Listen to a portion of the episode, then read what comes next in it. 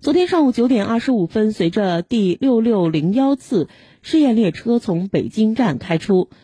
京唐京滨城际铁路开始北京至唐山站北京至北辰站的全线试运营阶段同时与京秦高铁联通预计未来一段时间将在北京至秦皇岛之间进行拉通试验为最后开通运营做准备。